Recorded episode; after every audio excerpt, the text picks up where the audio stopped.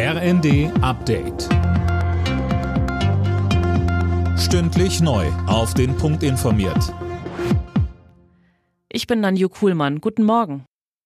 Nie wieder. Dieses Bekenntnis Deutschlands gilt ohne Wenn und Aber. Das hat Kanzler Scholz anlässlich des Holocaust-Gedenktags betont. Daniel Bornberg.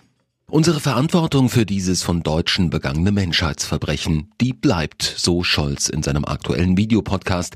Nie wieder Ausgrenzung und Entrechtung, nie wieder Rassenideologie und Entmenschlichung, nie wieder Diktatur, betonte er.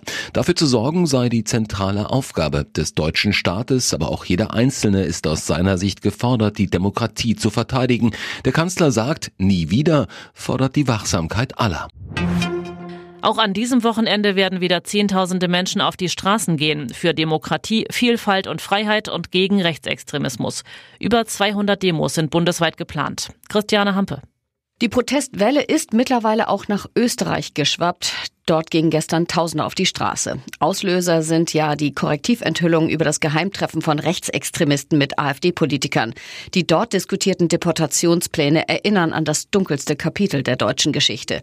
Die meisten Demos und Kundgebungen finden heute statt am Holocaust-Gedenktag. Am 27. Januar 1945 hatten Soldaten der Roten Armee das KZ Auschwitz befreit.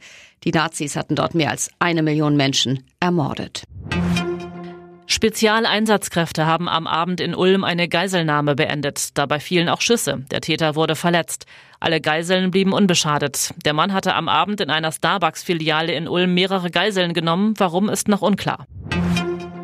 In Berlin kommt das Bündnis Sarah Wagenknecht heute zum Gründungsparteitag zusammen. Dabei kehrt auch der Mann der Ex-Linken auf die politische Bühne zurück.